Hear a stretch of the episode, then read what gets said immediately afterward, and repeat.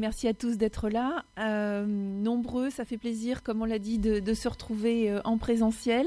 Merci également aux, panélistes qui vont se, présenter dans, quelques instants. On est quatre sur scène, mais il y a une personne importante que vous avez peut-être remarqué euh, ici dans le coin, qui est Barbara Gauvin, qui va faire la restitution dessinée de la séance. Donc voilà, ne vous étonnez pas si vous la voyez sur son tableau. Nous, on aura la surprise puisqu'elle nous... Mais euh, en tout état de cause, de nombreuses euh, animations, conférences au fil de ces, de deux jours vont faire l'objet de l'intervention de, Barbara. Euh, d'une part, on va pouvoir retrouver tout ça au fur et à mesure, exposé vers l'espace restauration qui se trouve non loin d'ici. Et puis, dans la droite ligne d'Open Law, bah, les productions de Barbara seront également disponibles après pour que vous puissiez les uns et les autres utiliser cette forme innovante de, prise de notes et de, mémoire collective. Voilà, on va rentrer maintenant dans le, cœur du sujet de, de cette plénière d'ouverture et on est ravis euh, qu'elle soit consacrée à la donnée. Euh, j'avais envie de dire euh, Data is the new black. On en entend parler un peu à toutes les sauces et c'est pas nouveau dans notre écosystème hétéroclite du, droit et de la justice. Hein. ça fait déjà quelques années que l'ensemble des professionnels s'est emparé ou envisage de le faire de divers aspects de la donnée. On va y revenir. Moi, qui me semble intéressant, euh, avec une, casquette euh, commun et une casquette euh, droit ouvert que, porte Open Law, c'est d'avoir ici, pour, pour lancer cette question de la donnée, d'avoir des représentants d'institutions publiques qui, euh, à divers titres et à divers euh, moments de la vie des données, on va, on va rentrer dans le détail, hein, ça va être beaucoup moins abstrait, euh, ces institutions qui portent à la fois une vision qui emporte et, stimule la création d'outils de, d'outils pour le, pour le plus grand nombre, de schémas, de, voilà, de moyens d'aller dans le, dans le sens commun pour une vision commune d'une bonne utilisation de la donnée dans notre, dans notre écosystème. Euh, donc on a, on a essayé de mettre euh, autour de la table, même si c'est pas une table ronde, donc le long de la table, euh, trois professionnels de trois institutions. Je vais les laisser se présenter. On va peut-être prendre voilà, de gauche à droite.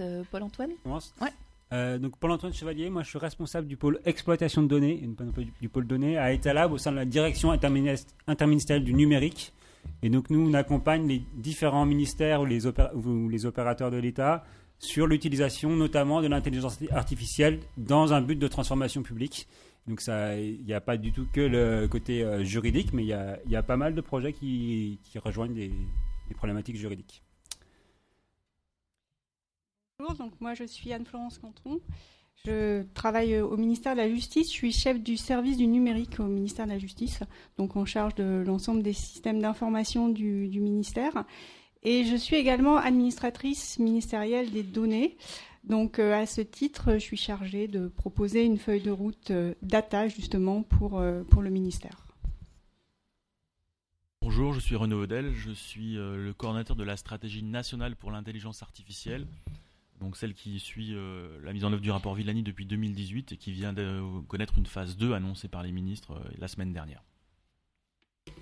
Parfait. Donc, euh, euh, bah, moi, je suis euh, vice-présidente pour les communs d'Open Law et, animatrice de cette, de cette session. Et j'avais envie, pour contextualiser un peu les enjeux, donc on a des représentants à la fois comme l'a dit par exemple Anne-Florence Canton, de l'ouverture des données avec sa mission euh, d'administratrice des données, euh, de, la, de la garantie de l'interopérabilité, c'est-à-dire le fait qu'on puisse les exploiter euh, de, manière, de manière cohérente et, efficace. On a aussi un porteur, enfin même plusieurs porteurs de vision sur ce qu'on peut en faire et ce qu'on doit en faire avec différents, différents éléments. pour vous, Qu'est-ce que ça va apporter d'assister à cette conversation? Vous êtes soit des praticiens du droit dans le domaine public ou en entreprise, vous êtes dans la legal tech, ça fait un moment que vous utilisez des données à différents titres. Vous utilisez par exemple les données que vous produisez vous-même, Hein, qui vous aide dans votre, votre intelligence métier, les données aussi pour faire fonctionner euh, bah, votre, votre département, votre cabinet d'avocat, etc. Vous achetez des données, euh, vous achetez notamment, euh, et vous y accédez également à certaines de ces données qui sont, qui sont libres, notamment tout ce qui est le corpus réglementaire, législatif, etc. Donc vous êtes dans un, dans un nuage de, données, que vous en soyez conscient ou que vous soyez plus du côté des, des messieurs et mesdames Jourdain de, de la donnée. et puis vos clients aussi viennent vous voir avec des problématiques qui sont liées à l'utilisation des données. Donc, d'une manière ou d'une autre, euh, vous êtes dans, cette, euh, dans cet écosystème de la donnée et notre, notre profession, au sens très très large qui est représentée ici aujourd'hui, elle n'échappe pas à l'ensemble de ces enjeux. Comme je vous l'ai dit pour commencer, les institutions ont elles aussi porté, euh, porté une vision. Euh, Renaud Vedel vient de faire allusion au rapport Villani. Il y a eu à la fin de l'année dernière, au mois de décembre, un rapport euh, du député Éric Botorel qui expliquait aussi euh, quelles avaient été les avancées de la loi Le Maire, quelles étaient peut-être les choses pour lesquelles on avait une, marge de progression, et dans certains cas, elle est certaine. Donc les choses s'organisent, s'analysent également au niveau des, autorités, au niveau des puissances publiques. Et puis, il y a eu, et euh, c'était notamment la, lettre de mission qui a été confiée dans chaque ministère aux homologues euh, d'Anne-Florence, euh, en avril, une circulaire du Premier ministre qui confiait à chaque pôle ministériel le devoir de s'organiser pour produire des données ouvertes, et on en arrive à ce fameux open data, produire des données ouvertes, mais également les exploiter, et au-delà des données, travailler également sur des codes sources et éventuellement des algorithmes, parce qu'il ne s'agit pas juste d'ouvrir euh, les données au sein, des administrations. Donc tout ça semble un énorme corpus à la fois d'intentions, de moyens, et j'aimerais euh, vous entendre les uns et les autres sur la vision et le, leadership que chacun à votre niveau euh, vous portez dans, dans les administrations. Renaud, est-ce que vous voulez commencer? Avec plaisir. D'abord peut-être en, partant d'un phénomène, c'est-à-dire que l'intelligence artificielle c'est de l'informatique, c'est un des mots du moment, il y a un peu d'exagération autour de cela, mais ce n'est pas un effet de mode, c'est de plus en plus d'économistes de la croissance la qualifient euh, de technologie d'usage général, au sens technologie qui peut se diffuser et changer beaucoup de, modes de production. Un rapport de 2019 euh, commandité par la Direction générale des entreprises à laquelle j'appartiens avait noté qu'il y avait 15 secteurs particulièrement prometteurs pour l'économie française, dont euh, la legal tech, dont le droit. Euh, et donc effectivement, euh, quand on regarde les rapports internationaux sur l'avancée de l'IA, sur les, alors je parle de sciences des données, intelligence artificielle et robotique, et pour faire simple, je parle d'IA, mais on, sait que le concept sémantiquement n'est pas très bien défini. donc on sait que les, progrès euh, les plus récents, depuis 2018 notamment, grâce à de nouvelles technologies, de nouveaux algorithmes qui s'appellent les transformers, progressent très vite en traitement automatisé du langage. Et évidemment, le droit emprunte beaucoup au langage. Et donc, on voit beaucoup d'avancées aujourd'hui potentielles dans l'aide à la lecture et à l'analyse de documents ou dans l'aide à la production sémantique qui peuvent servir le droit et dans les interfaces humain-machine aussi. il ne faut pas exagérer leur, leur, capacité et de la même manière qu'on n'est pas prêt de voir un agent autonome dialogueurs extrêmement puissants, comme de la même manière on ne verra pas tout de suite euh, des véhicules autonomes. Euh, ni un, alors surtout pas, euh, mais j'y reviendrai peut-être plus tard, un, juge prédictif. mais en tout cas, il y a beaucoup de choses qu'on peut faire en attendant pour aider les professions du droit. Et donc, je pense qu'il faut capitaliser là-dessus parce que d'autres écosystèmes internationaux s'organisent et il faudrait qu'on, à la fois qu'on conserve notre autonomie juridique de production et de conception et surtout qu'on en fasse un secteur économique florissant. Alors, bah, je vais rebondir sur ce qui vient d'être dit. Euh, où effectivement, euh, il y a une véritable euh, opportunité avec de, nouveaux outils. Nous, au ministère de la Justice, on a, beaucoup, beaucoup de données, mais qui effectivement sont des données textuelles qu'on va trouver dans les procédures, les décisions de justice, qui sont produites dans des systèmes d'information qui maintenant commencent à être installés depuis un petit moment et euh, sans ces nouveaux outils, on n'est pas capable de les exploiter. Ou alors, pour les exploiter, il faut mettre effectivement euh, des humains, euh, demander au greffier d'aller lire, relire, annoter. Et aujourd'hui, donc, on a, on, a cette, cette, opportunité justement de réexploiter des décisions de justice et d'aller détecter automatiquement dedans, identifier des dates, identifier des lieux, identifier des, montants d'indemnisation, etc. Donc, euh, donc, donc, on voit qu'on a, euh, on, a ce, potentiel, effectivement, pour euh, exploiter notre patrimoine.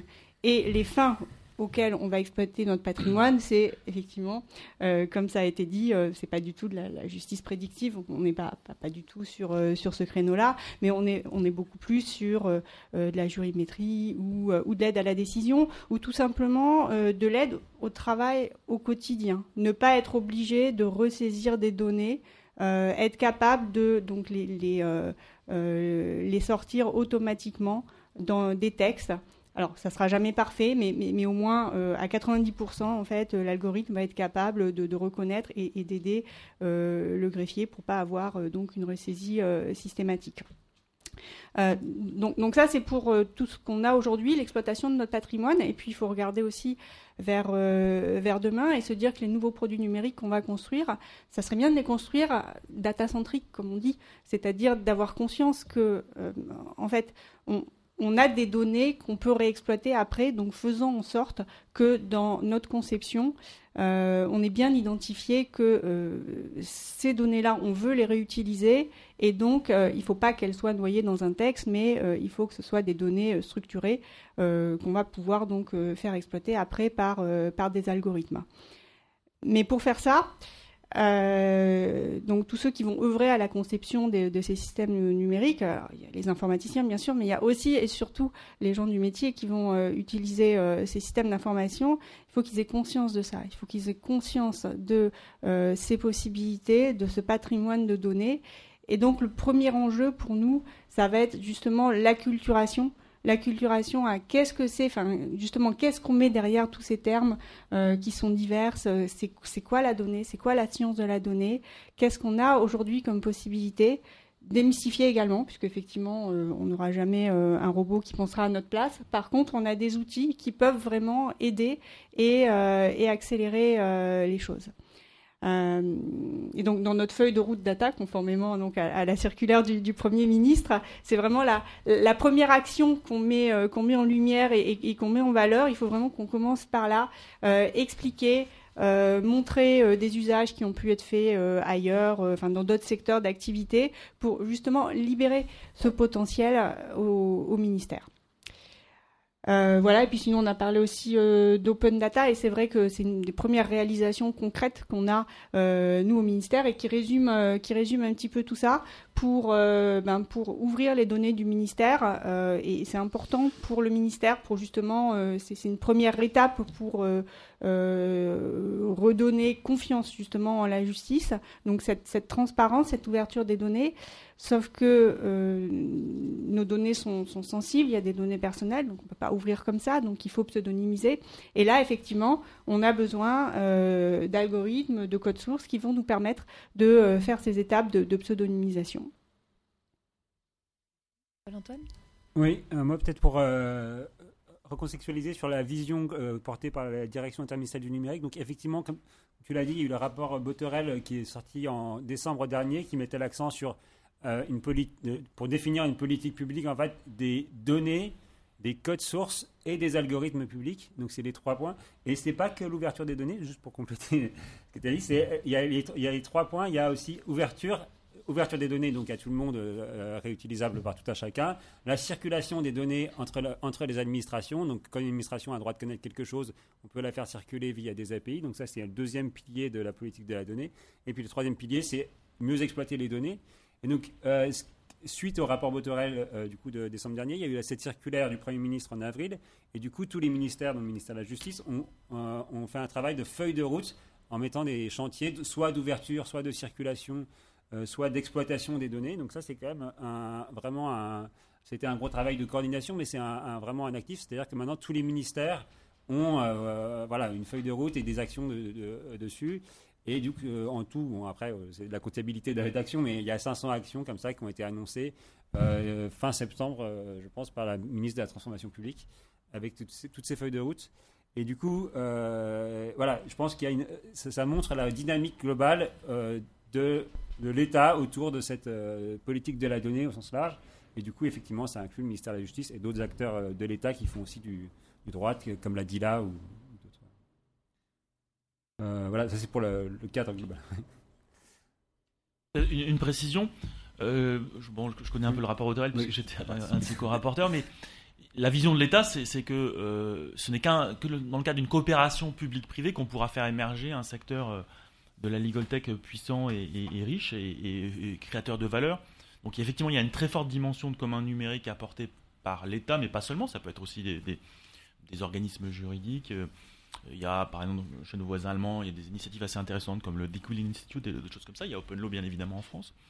mais il y a aussi l'idée qu'on peut avoir raisonnablement un, enfin, un marché, des, des, places de marché avec une partie qui restera propriétaire, en tout cas valorisable, et qu'il faut un ensemble d'infrastructures complémentaires. C'est-à-dire que il, faut, à la fois que dans notre système juridique, bah, les gens dont c'est le, métier et la mission de produire des externalités positives, comme, on dit, comme disent les économistes, donc l'administration, les services publics, fassent leur œuvre technologiquement. En même temps, on voit bien que les services publics ont, un, saut technologique à accomplir, ils ont du mal à avoir des ressources, donc il y aura forcément un besoin aussi de davantage de commandes publiques et, euh, euh, et, de, et, de, concours euh, bah, des, gens qui sont à la frontière technologique. Et puis par ailleurs, il y a aussi un, très intéressant mouvement dans le logiciel libre, euh, gratuit, enfin, parce que libre et, ouvert n'est pas toujours la, même chose. Voilà, donc c'est ce que la vision que je souhaitais aussi préciser. Pour, euh, pour rentrer un petit peu dans, davantage encore dans le, dans le détail de, cette euh, vision, est-ce que vous pouvez détailler à qui vous vous adressez, où vos équipes s'adressent euh, parce que là, on parle de l'État et ce côté régalien un peu désincarné. Si on veut euh, transmettre à, notre auditoire un peu quels sont les interlocuteurs, est-ce que vous parlez à des agents Est-ce que vous parlez à des DSI, des services généraux, des experts métiers? Je peux peut-être euh, répondre à la question. En fait, on parle, un petit peu à tout le monde selon, selon ce qu'on veut faire. Euh, pour tout ce qui est euh, déjà euh, circulation des données entre les différentes administrations. donc là, c'est un, enjeu fort. Bon, d'une part, un petit peu de dites-le nous une fois, de, de, demander qu'une seule fois, donc là plutôt aux, citoyens les informations dont, on a besoin. et puis c'est aussi donc l'occasion pour nous de repenser en fait certaines politiques publiques à l'aune des données que d'autres administrations peuvent nous mettre à disposition. Si, je prends un exemple, euh, l'aide juridictionnelle, qui a été euh, euh, complètement revisitée très, très récemment, finalement, c'est le fait de se rendre compte que côté Direction générale des finances publiques, on a une API disponible qui permet en fait de récupérer automatiquement le revenu fiscal de référence, qui a amené le ministère de la Justice à se dire mais plutôt que de demander des données qui, in fine, sont quand même assez proches euh, en termes métiers, euh, finalement, je vais, fonder euh, mon, mon, temps d'aide juridictionnelle sur cette donnée et je, vais être beaucoup plus efficace puisque finalement, ça sera beaucoup plus simple pour le citoyen de déposer une demande d'aide juridictionnelle puisque tout sera pré-rempli pour lui et, finalement, je vais être donc beaucoup plus efficace dans, dans l'exercice de ma mission. Euh, donc, voilà un, enfin, un, premier exemple. Et, donc, euh, pour faire ça, ben, on, parle, on se parle évidemment euh, entre DSI, mais, mais donc nous, DSI, ben, on, explique ça à nos interlocuteurs métiers qui saisissent l'opportunité. Et, c'est ainsi que, globalement, ben, l'administration, grâce, à la donnée et grâce à ces nouveaux outils, peut se transformer. Oui, je pense que je vais une réponse qui est un peu similaire, mais effectivement, nous, donc nous, sur la, partie spécifiquement intelligence artificielle, on a trois missions. Un, c'est euh, accompagner les administrations sur des besoins spécifiques. Deux, c'est développer des ressources mutualisées pour l'IA dans l'administration. Et trois, c'est animer la communauté IA euh, de, de, l'administration. Et, donc, sur, effectivement, sur la première partie, donc les projets qu'on fait avec les ministères, en fait, on, part toujours d'un besoin métier. Donc, effectivement, souvent, c'est des agents dans des directions métiers et après, il faut aussi faire le relais avec les directions du numérique, mais, euh, mais il faut, enfin, les projets sont quand même motivés par un besoin métier et par euh, l'expression d'agents. Voilà. Donc voilà, on s'adresse beaucoup aux agents publics. Après, c'est vrai qu'il y a, peut-être un côté s'adresser aux citoyens qui sera aussi envisageable. On a peut-être moins de projets comme ça, nous côté intelligence artificielle, c'est plus côté agent, mais mais il y a aussi des, des, choses qui sont possibles pour faciliter la relation aux citoyens ou à l'usager. En, ce qui me concerne, donc, euh, bah, comme euh, il s'agit d'une stratégie nationale et pas d'une stratégie simplement de transformation mm. publique, même si la composante de transformation publique est, importante, j'essaie d'interagir avec beaucoup de gens. Donc, j'ai visité déjà plusieurs fois des, legal tech pour comprendre, euh, enfin, des, grands groupes d'ailleurs de, droit, d'édition, pour comprendre comment ça se passe, ce qu'ils font. J'interagis aussi avec les des centres interdisciplinaires de l'IA. Donc, notamment à Nice, il y a une chaire très intéressante portée par Marina Teller. et il y a un projet Deep Tech for, for Law, je crois, c'est le nom. et puis, j'essaye de lire, etc. Donc, l'idée, c'est aussi de, bousculer un petit peu les décideurs publics pour leur faire comprendre les enjeux. Donc, actuellement, le Conseil d'État rédige une étude on participe d'ailleurs avec, euh, avec Paul Antoine. Euh, et on peut, on, peut, on peut espérer que cette très grande institution de la République, euh, prescriptrice, comme, disons, quand on, comme on dit en marketing, aura une certaine influence aussi sur, non seulement sur les décideurs publics, mais aussi sur les professions du droit et, les juridictions qui interagissent elles-mêmes avec plein d'acteurs privés. Donc voilà, c'est un ensemble de, mise en mouvement. Et puis j'ai aussi un rôle de, de veille, au sens veille là aussi concurrentielle.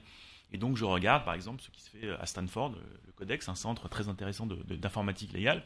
Et je me dis qu'on aurait aussi besoin en France de créer ou de faire, ou de renforcer, dont je viens de parler d'une initiative, euh, ce, type d'interface ou de plateforme dans laquelle il y a à la fois des praticiens du droit, euh, des avocats, mais aussi d'autres types de professions juridiques, mais aussi des, universitaires, euh, des informaticiens et aussi des praticiens administratifs. Et ça, je trouve qu'en France, on n'a pas encore suffisamment cette habitude d'avoir des, des, plateformes euh, un petit peu comme ça. Juste pour rebondir là-dessus, euh, ça, je suis, effectivement euh, complètement d'accord. C'est quelque chose qui, qui, est identifié déjà au ministère de la Justice avec des partenariats qui ont commencé à se mettre en place. Donc, porter, enfin, la Cour de cassation notamment porte des partenariats avec des, instituts de recherche ou, notamment l'INRIA ou, Polytechnique pour, ben, pour justement aller plus loin dans, euh, dans ce qu'on peut faire en intelligence artificielle. Les exemples que je vous ai cités tout à l'heure avec euh, les API, ça, ça ce sont des exemples très simple, c'est simplement utiliser ce qui, est, disponible là tout de suite et ce qui est facile à faire. Mais, mais si on veut aller plus loin et, euh, aller sur, euh, sur de l'algorithmie, parce que, ben, soit, soit parce que les algorithmes qui sont directement utilisables vont, vont pas être assez puissants, soit aussi parce que paradoxalement, nous, on va tomber sur le problème qu'on a de la donnée, mais on n'en a pas assez pour que, pour que l'algorithme soit efficace et soit auto-apprenant. Donc, voilà, on, a besoin de, cet apport scientifique qui, euh, ben, qui nous permettent euh, d'aller plus loin et d'être plus efficaces. Donc il y a ces premiers partenariats qui sont, qui sont noués et, là on est en train de, euh, ben, d'avancer pour en, pour nouer d'autres justement et, avoir plus, enfin, que, que ces scientifiques nous, nous ouvrent les chakras et nous permettent aussi d'avancer plus. Très bien. Bah, écoutez, je vais, rebondir justement. Vous avez, commencé là, à nous parler avec l'exemple de, l'API sur l'aide juridictionnelle euh, d'un cas d'usage et on a un petit peu de temps et je pense que ce serait intéressant de, rentrer dans, quelques exemples concrets. Donc, est-ce que, vous auriez, alors que ce soit des choses assez, simples avec des guillemets ou des choses plus, techniques, plus sophistiquées euh, qui font intervenir davantage d'intelligence artificielle, mais est-ce que vous auriez les uns et les autres euh, des, cas d'usage, des exemples de choses qui existent ou qui vont, euh, qui vont exister Paul-Antoine? Oui, bah, je pense que euh, y a, nous, donc nous, on a accompagné les administrations sur plusieurs cas d'usage. Je pense qu'il y en a, au moins trois qui sont intéressants ici. Premièrement, il y a l'open data des décisions de justice. Donc ça, c'est quand même, euh, enfin, on en a déjà parlé, je pense, l'an dernier. Euh enfin, je crois que c'était en virtuel l'an dernier. Mais, en mais, euh, mais, du coup, l'open data décision de justice, donc à la fois pour à la Cour de cassation pour la, justice euh, judiciaire et le Conseil d'État pour la justice administrative, ça repose sur des algorithmes d'intelligence artificielle qui détectent dans la décision de justice les éléments à occulter pour pouvoir les diffuser plus massivement. Et donc ça, c'est quand même euh, très important. donc là, aujourd'hui, la diffusion de Jurica, elle repose sur des algorithmes euh, d'intelligence artificielle qui ont été euh, développés à la, Cour de cassation avec l'accompagnement d'État Lab notamment. Donc ça, c'est un premier point. Et donc ça, ça permet du coup de diffuser le droit à, à tous. et ensuite, il y a deux expérimentations que nous, avec le Labia, on, on a menées une avec le Conseil d'État aussi et une avec la, Cour de cassation et qui sont intéressantes parce que du coup on rentre dans la manière dont l'IA pourrait aider ces juridictions. C'est vraiment des expérimentations, donc euh, on n'est pas du tout dans des choses qui sont euh, utilisées largement et tout ça, mais en tout cas c'était des, premiers algorithmes qui sont intéressants à développer. Donc au Conseil d'État, en fait, il y a un besoin, des fois il y, a des contentieux qui sont similaires. Et du coup, c'est pas forcément fait. Donc, soit on, s'en rend compte de manière humaine de dire qu'il y a des contentieux qui portent sur la même question de droit euh, dans, deux, euh, dans deux tribunaux administratifs différents. Mais euh, donc voilà, ça, c'est le moyen actuel. Mais du coup, potentiellement, on, s'est demandé si c'était possible de, créer un algorithme qui détectait des contentieux qui portaient sur les mêmes questions de droit. Euh, et donc, du coup, on a expérimenté avec le Conseil d'État un algorithme qui détecte dans les contentieux les moyens, les conclusions et qui voit ceux qui sont euh, similaires. Et donc, euh, alors, les, résultats préliminaires, c'est que pour les moyens, on a plus de mal identifié que pour les conclusions, mais dans, le, contentieux. Mais en tout cas, c'est déjà un, premier algorithme qui montre que voilà, là, on pourrait se dire à partir de ça, après c'est au Conseil d'État de voir ce qu'il veut en faire et, et comment il peut l'utiliser. Mais à partir de ça, on pourrait du coup euh, mieux affecter les contentieux, potentiellement euh, euh, les grouper. Alors, je ne dis pas de les grouper automatiquement, parce que ça, justement, ça serait quelque chose qui serait potentiellement problématique, mais potentiellement, voilà, on pourrait se dire, ça peut faire de l'aide à la décision pour dire ceux-là sont vraiment similaires et doivent être traités de la même manière, ou je ne sais pas où. donc ça, c'est un, premier point au Conseil d'État. Il y a une problématique similaire à la Cour de cassation mais cette fois pas sur des contentieux, mais sur des décisions de justice, parce que la, Cour de cassation a comme, mission de faire en sorte qu'il n'y ait pas de divergence dans l'interprétation du droit. Et du coup, euh, par contre, la question de savoir si euh, deux décisions sont divergentes, c'est pas si facile à, identifier. Donc, du coup, on a, entamé des travaux, notamment avec, euh, grâce à notre partenaire avec INRIA. Donc, c'est un laboratoire de l'INRIA qui travaille avec des gens de la Cour de cassation via le, le, LABIA donc pour détecter euh, ces divergences, enfin la finalité c'est de détecter les divergences, mais il y a quand même pas mal d'étapes intermédiaires avant de détecter les divergences. Donc premièrement, il y a toute une étape qui consiste en fait à euh, en, fait donner des, des, savoir de quoi parle la décision et donc donner des, titres. Enfin, dans le langage de la Cour de cassation, ça s'appelle des titres, mais des, titres à ces décisions. Donc à partir du, du, résumé ou du sommaire de la décision, on est capable de dire, euh, de, de, décrire la décision, donc donner un titre à cette décision avec des, algorithmes de type euh, de traduction euh, automatique. Et ça, c'est une première étape, pour pouvoir après justement regrouper les décisions qui parlent des mêmes questions. Et après, du coup, après l'étape ultime, ça sera donc la finalité ultime, mais on n'y arrivera pas là dans les dans les dernières semaines qui nous restent sur le projet, mais ça serait du coup, à partir du moment où on est capable de rassembler les décisions qui sont vraiment proches, bah, du coup, de se dire est-ce qu'elles vont, enfin, est-ce qu'elles disent la même chose, euh, est-ce qu'elles vont dans le même sens. voilà. Donc c'est quand même des exemples qui sont encore vraiment à l'état expérimental aujourd'hui, mais qui montrent quand même le potentiel de l'utilisation de la donnée pour moderniser, en fait, euh, enfin pour transformer, euh, enfin pour aider euh, ces métiers juridiques à la fois côté Conseil d'État et à la fois côté Cour de cassation. Anne-Florence Alors oui, en partant peut-être du, du, plus simple vers, vers le, plus compliqué. Euh, donc je disais en introduction que les, nouveaux outils en fait de l'IA, on pouvait les, les utiliser pour euh, mieux exploiter les, données euh, qui sont dans, nos systèmes d'information historiques et dans lesquels les, données sont, sont pas structurées. alors on a un exemple, c'est les décisions de divorce qui en fait sont des, ben c'est du texte et, et, on n'a pas de manière structurée en base de données, voilà, telle affaire, tel nom, tel montant. Euh, et pour autant, euh, ces données-là, il faut bien les transmettre euh, à la caisse d'allocation familiale. Et donc, aujourd'hui, qu'est-ce qui se passe? La CAF, en fait, a mis à, disposition du ministère de la Justice une interface, donc un écran, dans lequel les greffiers, tout simplement, doivent ressaisir ces données, donc c'est-à-dire qu'ils lisent la, décision et ils ressaisissent. Euh, et, donc, c'est une tâche sans, sans valeur ajoutée euh, pour le, pour le greffier. Et, grâce aux, nouveaux euh, outils, on peut très bien imaginer donc un algorithme qui, qui est capable de, de, de, lire la, décision. Et, comme on, recherche des informations qui sont assez simples finalement à reconnaître dans la décision, ben, l'algorithme est capable de les extraire euh, d'ensuite lui-même, euh, enfin ou plutôt c'est un, un, autre euh, un, autre outil, enfin un robot, ce qu'on appelle les RPA, capable lui de, de se connecter euh, sur sur, l'IHM et de pré-remplir. et puis après on va se dire ben, on va enlever on va enlever l'écran et puis puis puis on va s'interfacer correctement avec avec la CAF. et donc donc voilà ça c'est un usage. Ça marchera pas à 100%, il faudra toujours un contrôle humain évidemment. Euh, mais euh, on va dire qu'à 95%, on va, euh, on va soulager le greffier de, de cette tâche de, ressaisie sans, sans, valeur ajoutée. Donc, là, on est plus sur, enfin, on va dire de l'optimisation informatique, mais qui a un, impact pour, pour le quotidien du métier.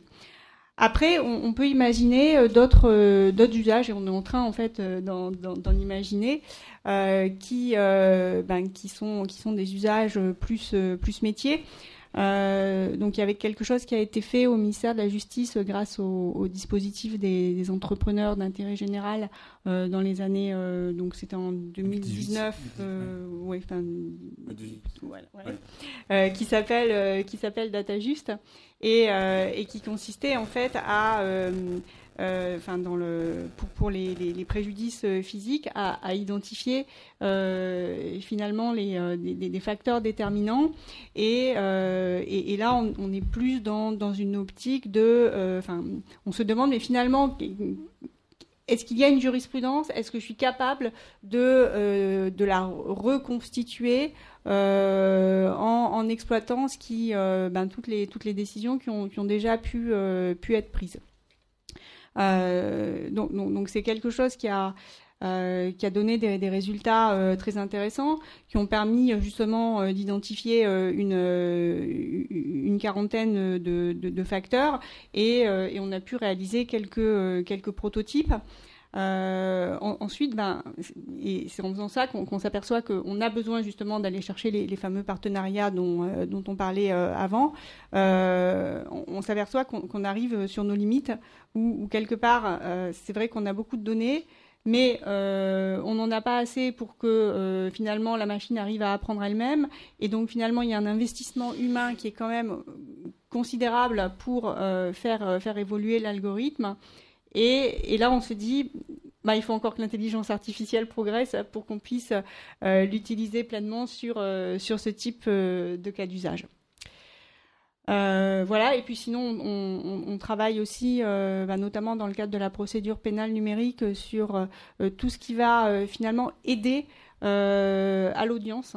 Donc euh, fournir en fait euh, aux magistrats pendant l'audience des outils qui permettent de présenter toutes les données de l'affaire de la manière la plus aidante pour lui dans, le cadre de, son métier. Euh, et, là, on peut aller du très simple vers le très compliqué. Donc le, très simple, c'est ben, j'identifie automatiquement les dates, les lieux. Euh, via euh, justement je me connecte à euh, l'administration qui est maître de ces données-là et, au moins je fais en sorte que le lieu que je présente enfin il est vérifié, c'est un vrai lieu, l'adresse, etc.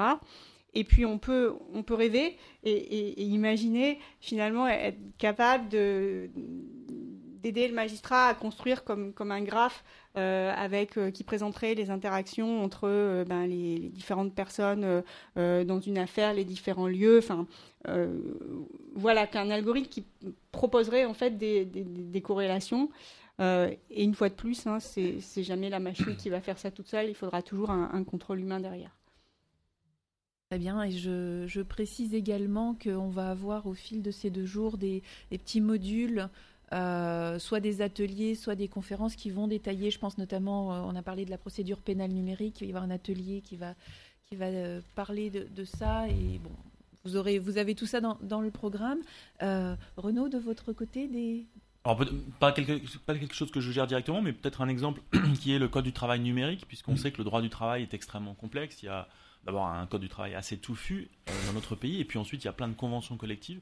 Et donc là, voilà, il y a, une stratégie de longue, longue, haleine qui a été mise en œuvre par le ministère du Travail avec des, avec des coopérations. il commence à y avoir donc justement ce, ce, travail d'intelligibilité du droit, d'accès au droit.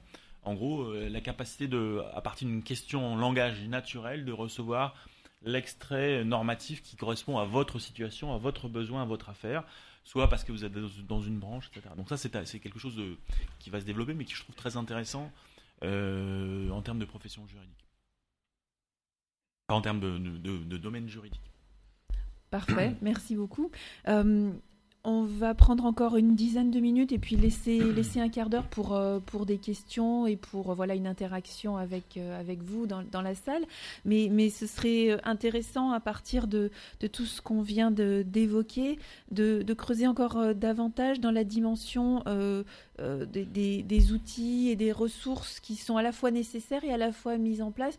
Par exemple, Paul-Antoine, tu parlais de, de, travailler, de collaborer sur différents différents projets. Comment est-ce que ça se matérialise en termes de, de, de, de, bibliothèque, de code, d'accès? Quelles sont les licences? Enfin voilà, si quelqu'un veut contribuer, on a parlé aussi de partenariat public-privé.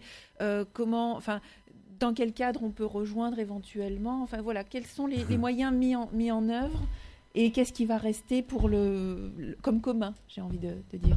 Oui, bah, effectivement, c'est une réflexion euh, enfin, importante chez, nous au, laboratoire d'intelligence artificielle, et donc on fait en sorte de faire euh, que ce qu'on développe soit le, le, plus réutilisable, le plus documenté euh, possible et soit le plus open source possible.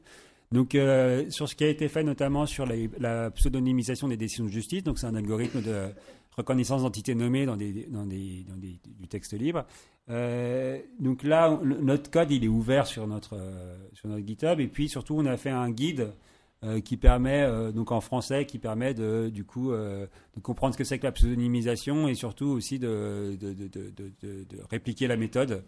donc ça, c'est enfin, la partie réplication de la méthode, ça s'adresse plus à des profils techniques, mais en tout cas, on a fait en sorte que ce soit bien documenté et que ça soit réutilisable par d'autres parce que potentiellement, on voit bien le potentiel de ces technologies qui est très utile pour le pour euh, l'open data des décisions de justice, mais qui est euh, voilà, euh, en fait diffuser des documents avec quelques éléments confidentiels, c'est quelque chose qui peut se reproduire assez souvent dans l'administration, notamment, mais pas que dans l'administration. Donc du coup, ça c'est premièrement c'est ouvert, donc vous pouvez le consulter.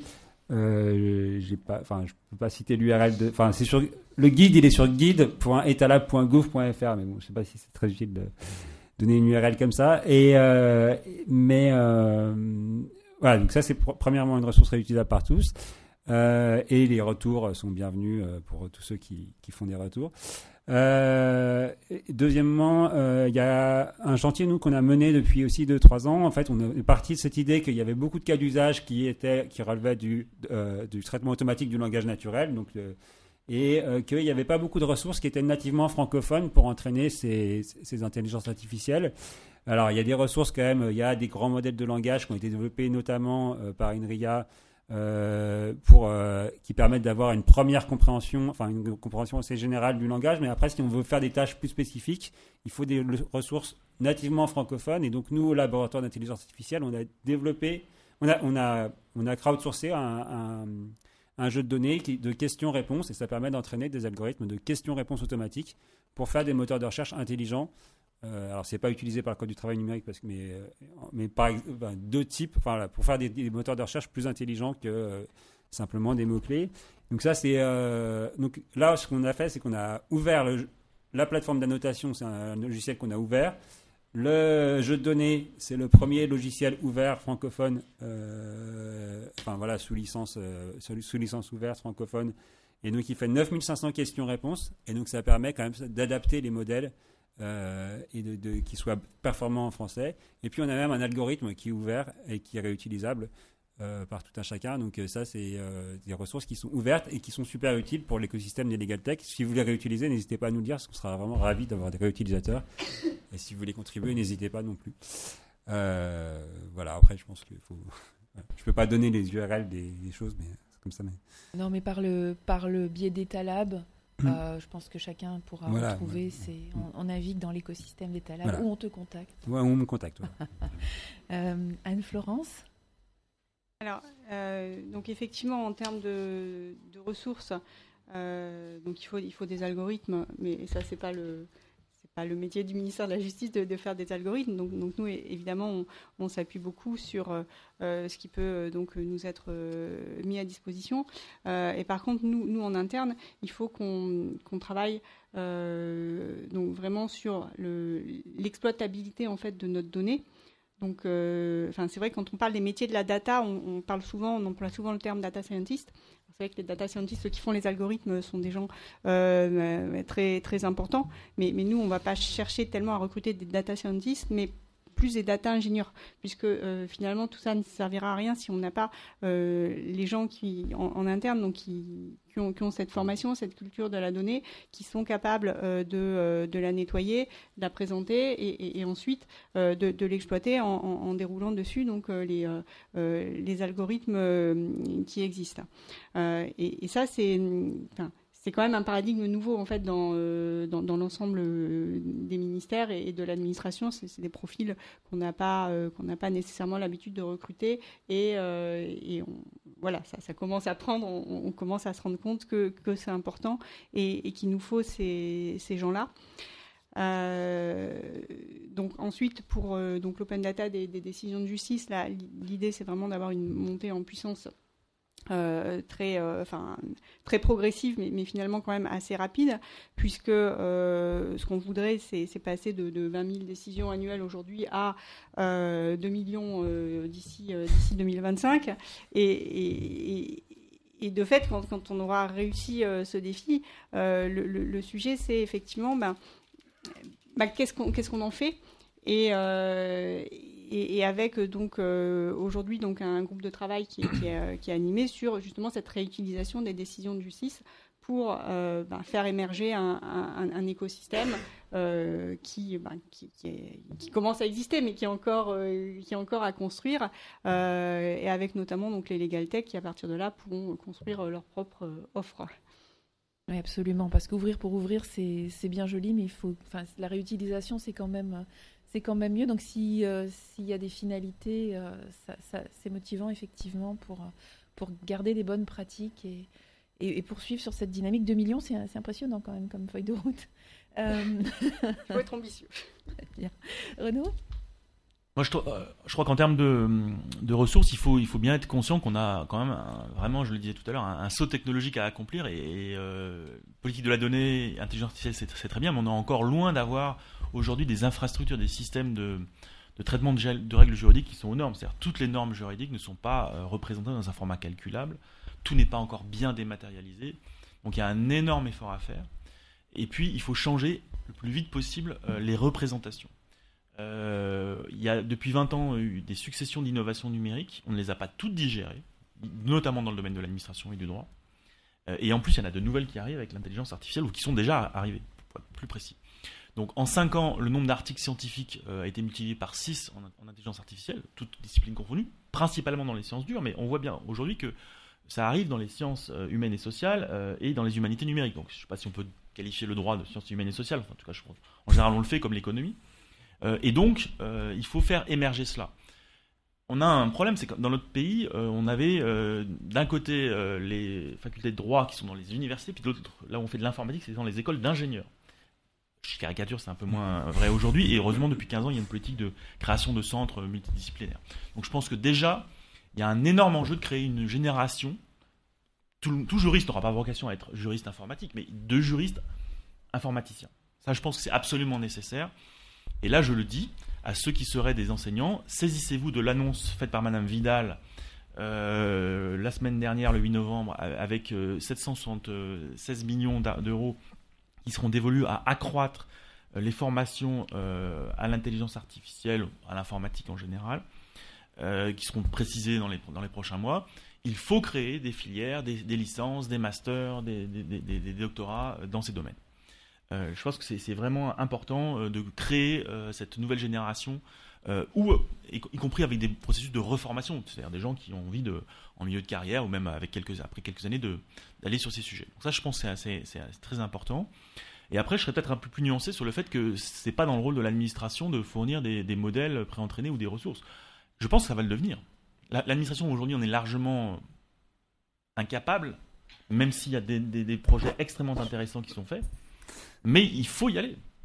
Et, aujourd'hui, administrer, c'est pas seulement euh, être dans la monoculture juridique, je parle devant des juristes, euh, c'est euh, aujourd'hui hybrider des parcours et des profils. Et moi, je le dis très clairement, j'ai déjà bientôt 50 ans, donc je fais partie d'une génération qui n'a jamais eu un cours d'informatique. Ce n'est plus possible dans une société qui est numérisée. Donc il faut vraiment aller vers ces hybridations. On a un parcours spécial sur les, formations professionnelles et les trajectoires professionnelles, puisqu'il n'y a pas que les formations initiales. Hein, tous les juristes qui sont là actuellement en exercice euh, bah, ont besoin de, suivre les évolutions. Donc effectivement, euh, je pense que ça va, résonner au cours de ces, de ces deux jours. Euh, peut-être avant de céder la, parole à la salle et, brièvement, en, préparant la session, je voulais terminer un peu sur les enjeux de pérennisation. Là, on a parlé des profils. Est-ce qu'il y a d'autres enjeux où vous voyez l'évolution en fait des, capacités, des compétences humaines comme l'un des enjeux de pérennisation? Il y en a, il y en a d'autres? Comment est-ce qu'on va vers une, une montée en puissance de la donnée bien utilisée, bien, bien partagée, bien, des bonnes pratiques? Qui prend? euh, moi, je peux commencer. Enfin, je pense que ce qu'on a dit tout à l'heure sur les feuilles de route des ministères, c'est déjà une institutionnalisation du sujet. Donc ça, c'est quand même quelque chose qui est vraiment une étape importante. Alors du coup, c'est voilà, c'est plus administratif aussi parce qu'il y a des comités de pilotage entre les ministères et tout, mais c'est vraiment une institutionnalisation. Donc ça veut dire que le sujet de la donnée, des codes sources et des algorithmes, c'est vraiment quelque chose qui est pris au, enfin qui est euh, qui est ancré dans le dans le paysage administratif et ça n'était pas jusqu'à maintenant. En fait, il y avait des, plein de choses qui étaient faites, mais c'était pas quelque chose où il y avait une politique interministérielle sur, sur ce sujet. Donc ça, c'est déjà un premier point. Un deuxième point sur les ressources humaines. Euh, là, il y a eu un rapport important aussi de, euh, mené par l'INSEE d'un côté, donc le service statistique, les services statistiques, euh, et la, direction du numérique, interministériel du numérique de l'autre côté, justement sur les experts de la donnée au, au sens général et sur les besoins euh, d'experts de la donnée de l'État dans les euh, prochaines années. Et du coup, il y a une vraie politique qui est en train d'être mise en place pour rendre l'État plus attractif.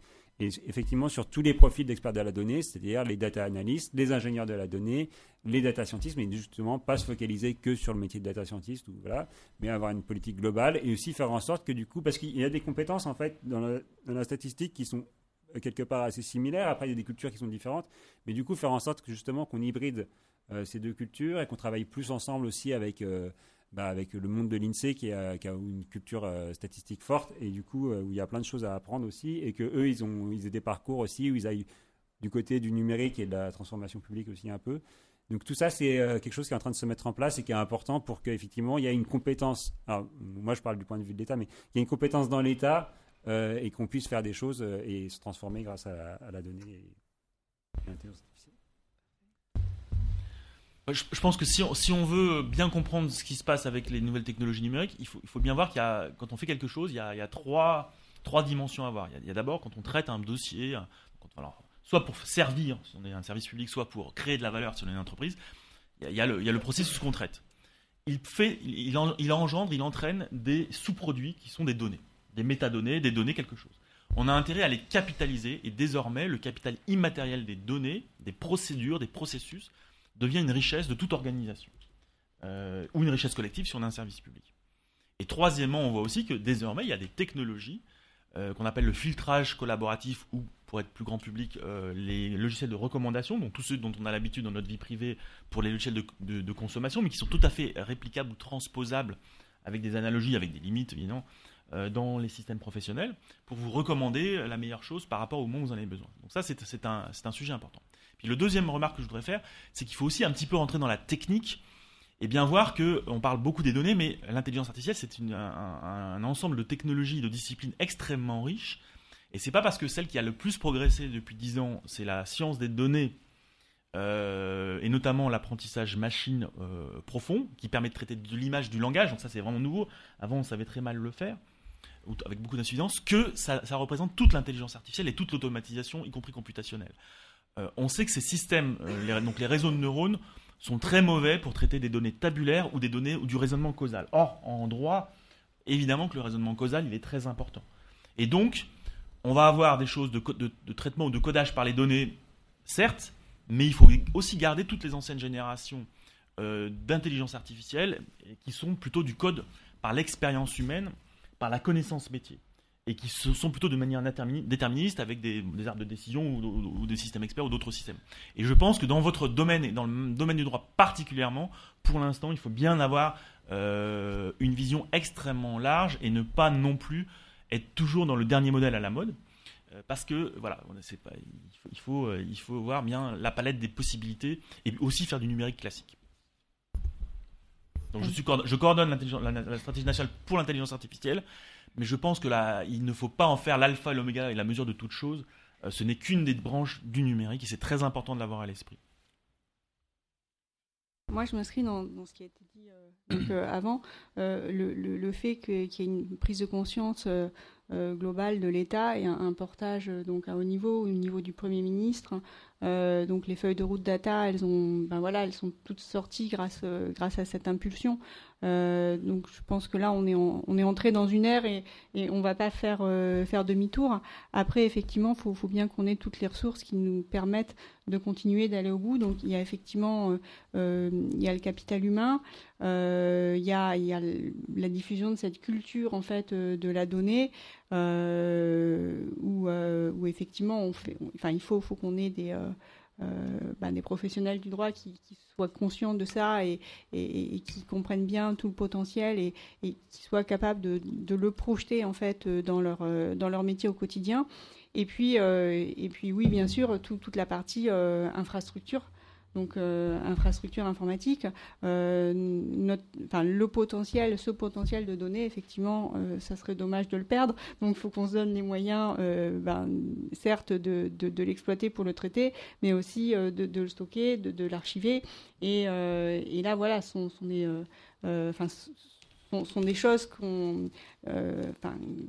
auxquelles on s'attache de plus en plus dans l'administration. Il, y a quelques années, bon, ben voilà, on, stockait, puis on avait quand même toujours le papier à côté. Et là, on est en train d'inverser le paradigme, puisque finalement, le, numériquement natif, euh, c'est ça qui va faire foi demain. Et donc, il faut bien qu'on ait toutes les infrastructures qui nous garantissent, en fait, la, conservation de ce patrimoine euh, dans la durée. Merci beaucoup. Merci à tous les, tous les trois. Euh, je pense qu'on a, on a balayé énormément d'idées, énormément de voilà, de, potentiel. Est-ce que ça soulève des, questions, des interrogations, des interpellations Je peux prendre deux questions. Euh.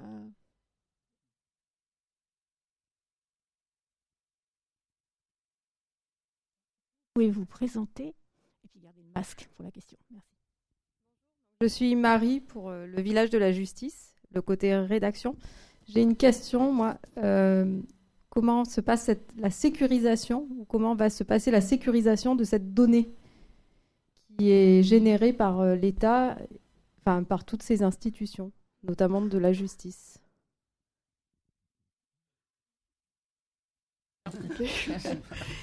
Euh, alors bah, déjà la, sécurisation elle est, euh, juridiquement très, très encadrée. Hein. Euh, donc typiquement, on parlait d'open data, des décisions de justice. Euh, bah, il, est, euh, il est évident qu'on on met pas à, disposition de la donnée comme ça, qu'on la pseudomise. Et, également, dans, tout ce qu'on fait, il y, a, il y, a, le RGPD qui est là pour, pour encadrer tout ce qui est données, données personnelles. Donc, donc on a le cadre juridique qui nous dit en fait ce qu'on ce qu'on peut faire ou ne pas faire. Et, euh, et, ensuite, dans la déclinaison opérationnelle, euh, évidemment que tous ces, systèmes font l'objet euh, d'une procédure d'homologation, enfin, au sens référentiel général de, sécurité, et que l'enjeu de sécurité, effectivement, il est, encore plus fort quand, on est sur, ces thématiques-là. et donc, ben, typiquement au ministère de la Justice, en même temps qu'on renforce nos équipes sur la thématique innovation et data, on est en train aussi très fortement de se renforcer sur la partie sécurité des systèmes d'information. Si on augmente notre capital numérique, alors on doit euh, être d'autant plus vigilant à sa sécurisation. Une, dernière question?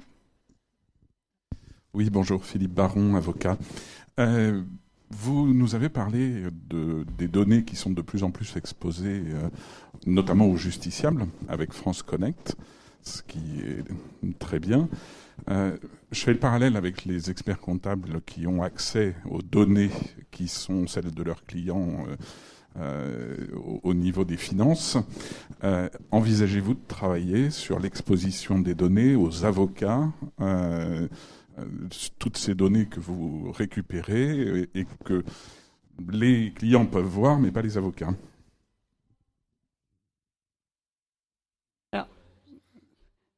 Moi, je suis informaticienne, donc je ne me prononcerai pas sur le, fond juridique euh, derrière. Mais, euh, mais, ce qui est sûr, euh, et c'est un peu ce, qu'on disait avant, c'est que la donnée, elle est d'autant plus utile qu'elle est partagée et utilisée par un écosystème. Et, effectivement, nous devons nous inscrire dans les partenariats les plus, les plus utiles et les plus fructueux possibles. Et donc, le ministère est évidemment complètement ouvert à un travail collaboratif avec l'ensemble de son écosystème.